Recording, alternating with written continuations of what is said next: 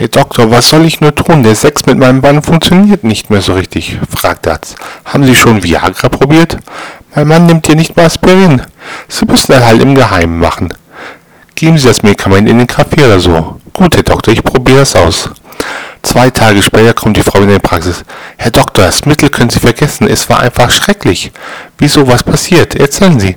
Nun ja, wie geraten, habe ich das Medikament in seinen Kaffee getan und plötzlich ist er aufgesprungen, hat mir unterm alles vom Tisch gefegt, sich die Kleider vom Leib gerissen, ist auf mich losgestürzt, hat mir die Kleider vom Leib gerissen, hat mich auf den Tisch gelegt und genommen.